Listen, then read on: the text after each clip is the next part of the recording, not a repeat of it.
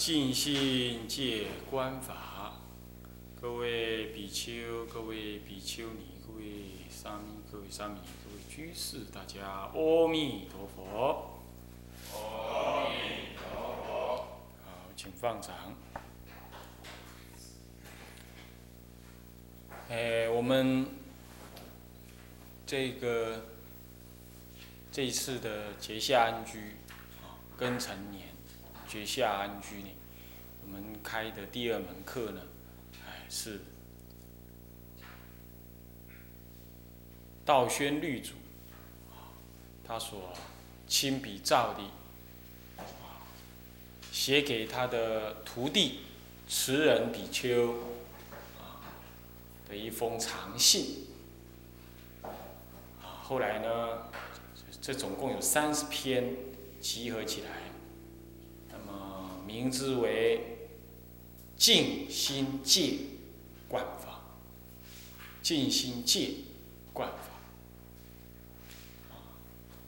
那么三十篇短文集合成啊一封信，表达了啊南山律宗的创宗的祖师呢，对于一个新学比丘的殷切期盼。这是在他老年的时候啊，七十岁了，啊，那么呢，所做的这个一封信，也可以说呢，代表着一个老比丘啊，他提膝后进的用心，更代表着呢，啊，在一个人修道到了成成熟的时候啊，那他怎么样子呢？来建议新学的比丘用心发行啊，那么呢，怎么样子用功？那么这样子的一个修道的大概念呢？诶，是不是那个小蜜蜂没关掉？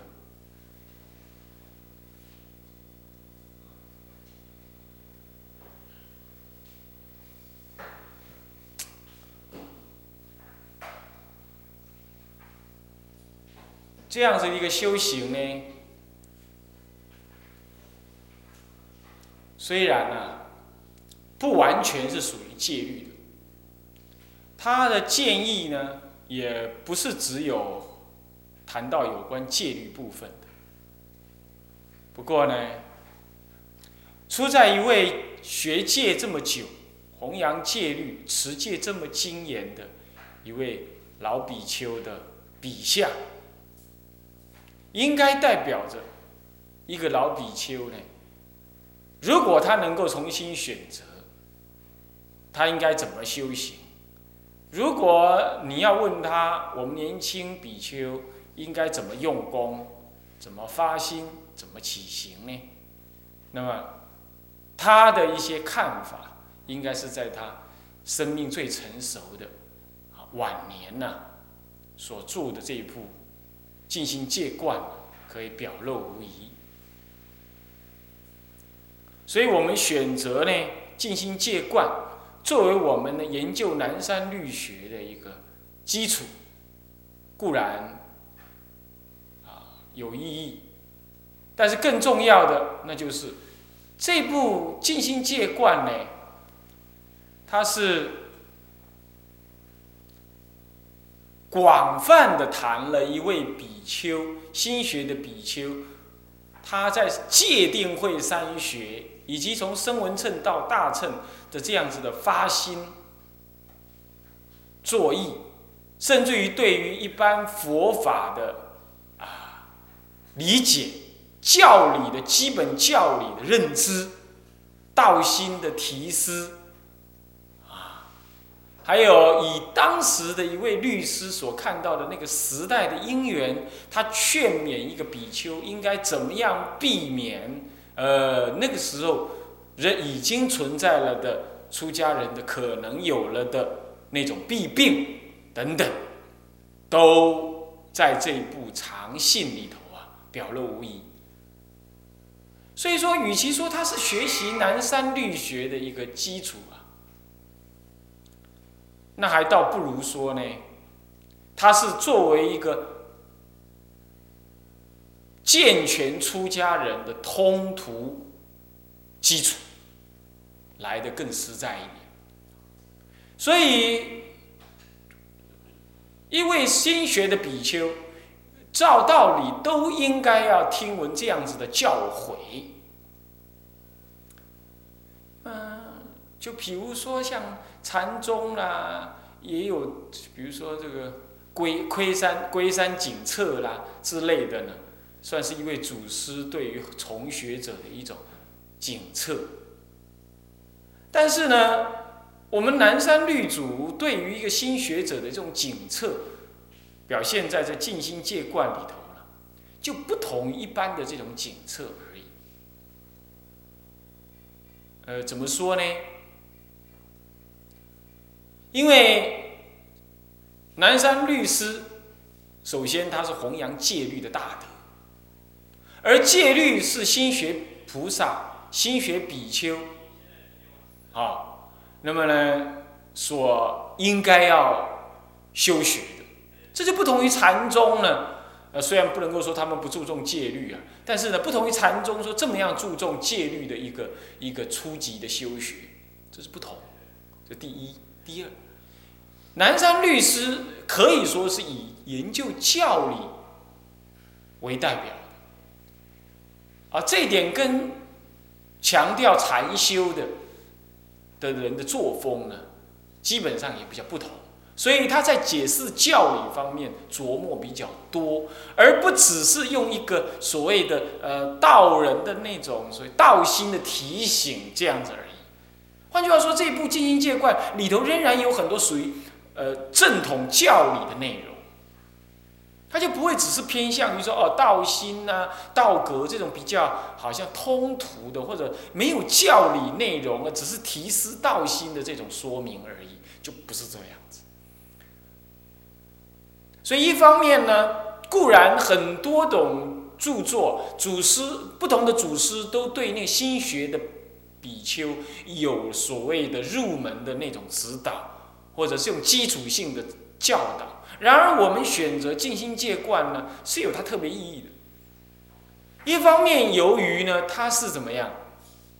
它是戒律为主的祖师所著的，所以在戒律的认知上呢，它有它很传统，而且可以说很权威的一个看法。其次呢，因为那也是来自于研究教理的祖师。所以他不会只是劝勉那种所谓的啊道心、道格、身格这样呃表面的这种文字而已，他还有实际上的那种教理的那种说明铺陈，这是第二。第三呢，它可以说是综合了这种所谓的呃原始佛教，也就是所谓的传统的声闻佛教，一直到大乘佛教这个教理啊。都有含摄到，就不会像天马行空的，是由一个祖师的一个个人认知理解所流露出来的语句是不一样，不可同日而语。所以可可见呢，他这部这部这个静心戒观，它有它的一个基本的，可以说接近于所谓的啊啊佛学概论的这种佛法的那种基础知识在里头，所以。这部书就变成说有戒律的，有教理的，那么也有道心的提示的，这样这个这些内容在在当中啊，可以说是多元的一种提醒啊。那么对于一个初学比丘来讲，这种多元的内容呢，啊，确确实是很需要、很重要的。那学人在四五年前呢。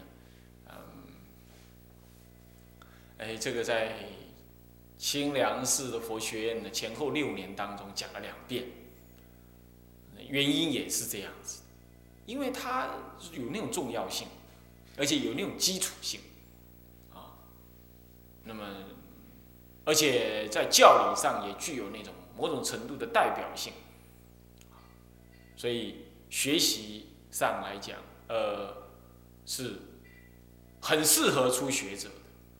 乃至于出家十年以内，在增长道心方面也很重要。这是就一个他通途的立场上来说，这部《静心戒观》有这样这样子的价值啊。我我说过了，就是属于什么呢？呃呃，这个教理上的，还有道心提思上的，还有戒律的那种强调上的的那种价值。可是，就如果撇开这三个价值来说，它还有一个比较特殊的意义价值，那就是它可以作为我们研究南山律学的一个入门的一个一个一个基础课程。哦，它就这样子变成多元意义了。啊，怎么讲呢？啊，怎么说呢？因为呢，那个。在南山律师的戒律的研究上来讲，我们中国一向传统啊，都以所谓的南山三大部为主要的内容，这当然是对的。可是你要知道，南山三大部呢，最早是由这个呃南山律师他在三十多岁的时候呢，可以说是他刚学完戒律没多久。那么呢，他所著述的为主，尤其是形式操啊，啊，他所著作的啊，那么呢，韩著借本呢是在他三十九岁的时候呢，啊，第一次所造，啊，第一次所造，那这个。随机结膜呢，也是在他三十九岁的时候所造。邢世超呢，第二次重修的时候呢，呃，是在三十九，也是在三十九岁。他第一次著作的时候是在三十一岁。啊，我们看这个，呃，二十页序文的二十页啊，就有这个著作的年表，就可以看得到。换句话说，邢世超完成的最早，也定案的最早，三十一岁著作，三十九岁重定。那么呢，另外两部重要的呃随随机结膜还含注戒本呢，啊，乃至随机结膜术，随机结膜是在三十九岁，随机结膜术是在四十岁。他们重造的时候呢，重修是在一次在五十二岁，一次在五十三岁。可以说呢是在壮年期呀，青年期跟壮年期的时候所造。那么静心戒观呢，却是在六十四岁，也就是他的戒律都已经完成了。他原籍在呃七十多岁的时候，啊，那么呢，六十四岁到七十多岁，这可以说是进入他的老年期。换句话说，南山三大部是在他的壮年期的初期跟后期。而静心戒观可以是进入他老年期的时候的所谓的著述著作，这个不懂哦，这个意义上不同的。人的生命啊，壮年期可以说是最丰盛的，可是到了老年期的时候呢，他内敛了，很多的事情呢，他认为该改的或怎么样，可以说他壮年青壮年期都已经说明完毕了。也可以说比较刚烈的那个时候的那种改革意志呢，到了壮年期差不多已经完成，思想也完成。可是到了老年期来的时候呢，他对于很多的想法看法呢，他就也就渐渐的从那种比较激进的积极的改革意识呢，转为什么呢？转为一种比较中庸的那种所谓的理解、认识、谅解。因此，他的教导呢，就像我们说的，我们说啥，像是一个很纯很纯的那种提炼的甘露一样的，就不像在刚开始提炼的过程当中还有它的那种啊烈味，就不会，就比较醇厚。在这个意义上来讲是什么意思呢？是说，当我们研究南山律的时候，其实是在壮年期的所谓的思想为主。我们不可否认的，在南山三大部里头，我们再再可以看到南山律师呢，他可以说批评，甚至于不客气的什么呀，呵斥当时的佛教的这个现状，是是是存在这个事情的。因此，学南山三大部的时候，可可能你也会跟着呢，也呵斥现在的佛教啊，那里不对，那里违背戒律，如何这般？因为你看他最早的住住宿是三十一岁，三十一岁那肯定是青壮年了。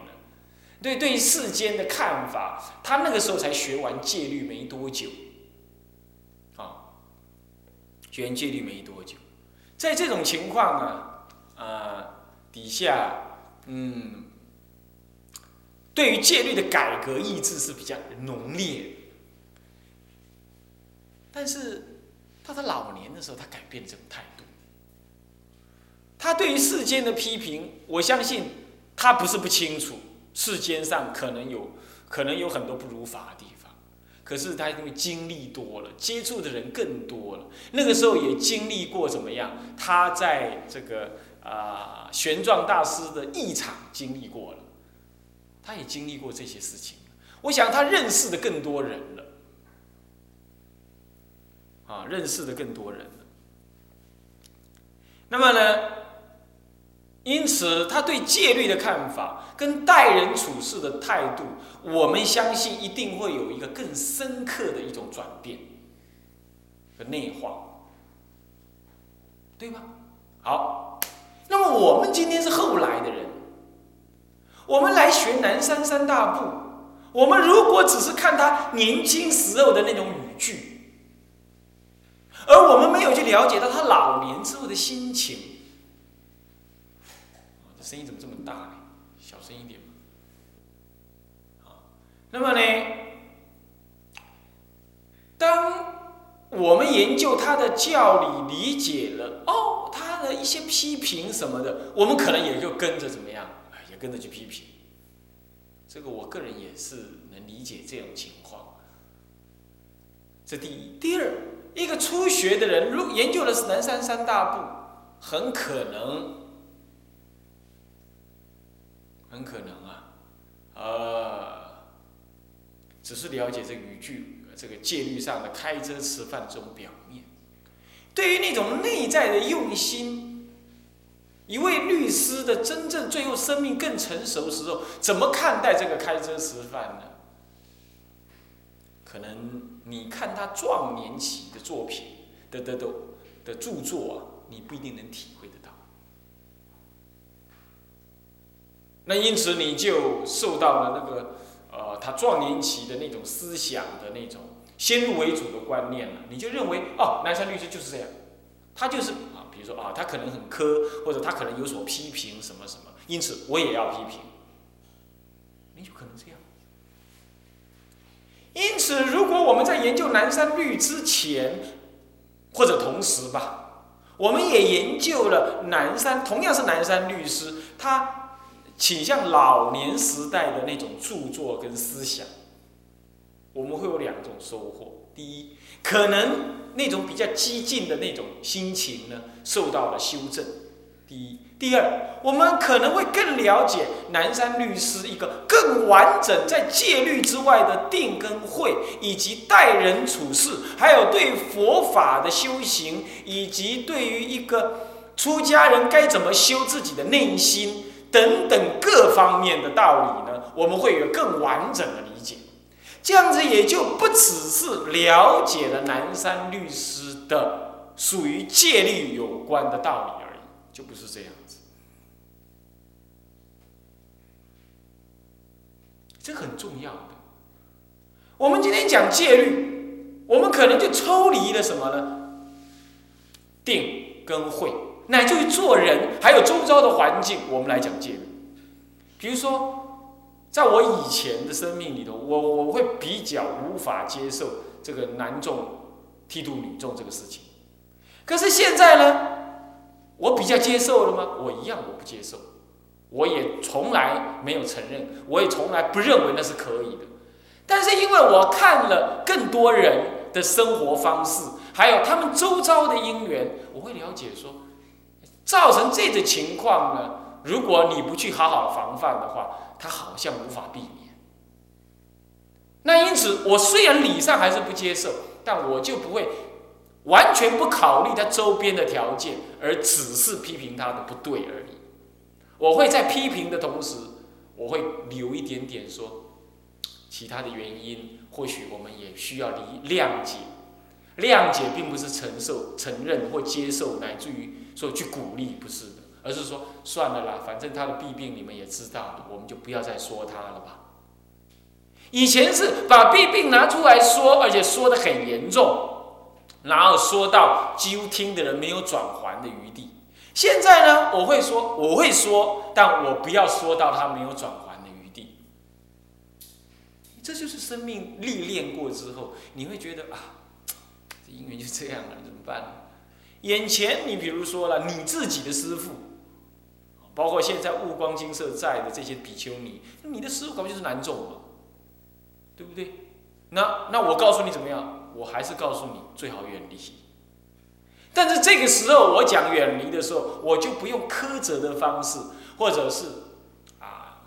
非得要把那个恶讲的那么明白，我就我会保留一些，但那个恶仍然在。如果你私下问我，我还是要要告诉你，或者我会暗示你。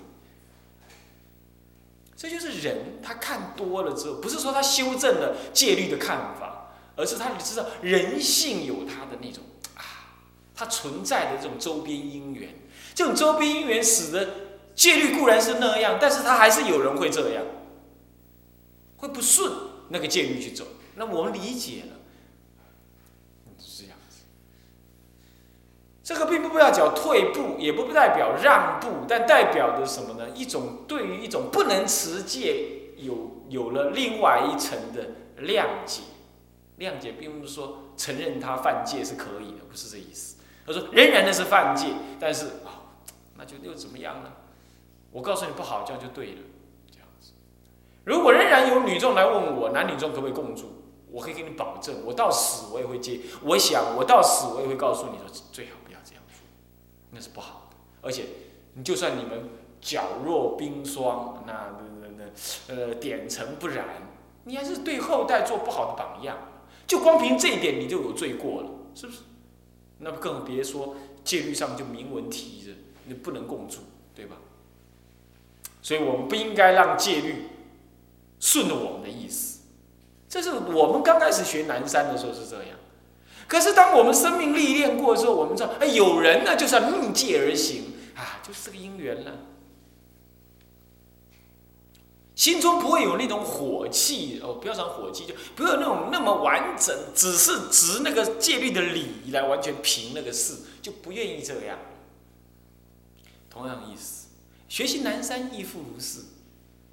他刚开始在三十多岁的时候，刚学完戒律，那都是很炽热的。所谓的形式抄，就是所谓的手册的意思，menu 手册的意思。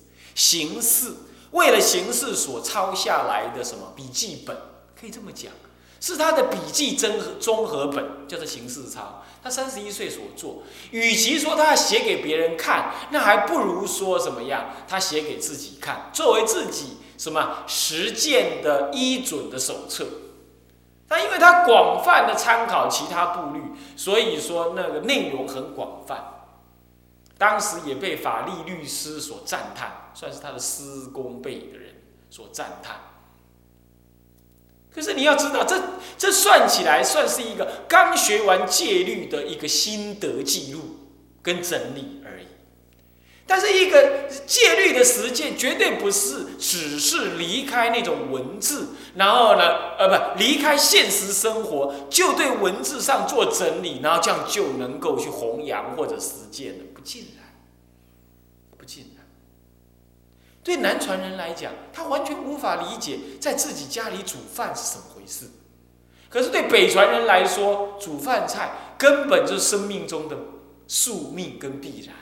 你去拖看看，你去拖波拖看看，你受得了，别人受不了，居士也受不了，对不对？因为除非整个台湾大家都变成说托钵是必然的，出家人托钵是已经是成为风俗民情，不然你做不来。这是这是古来的祖师都做不来了，我们今天试着做看看好不好？做不来。你你去生活了，你会感受到这样。何况今天女众又人多，社会环境又复杂，那女众一天到晚在外面走走走，讲走久了，呃，你你就受到人家的爱慕。那南传比丘常常是托钵托钵，在同个地方托钵，托久了之后，哎，托钵，哎，这个水果下面压了一块纸条，是。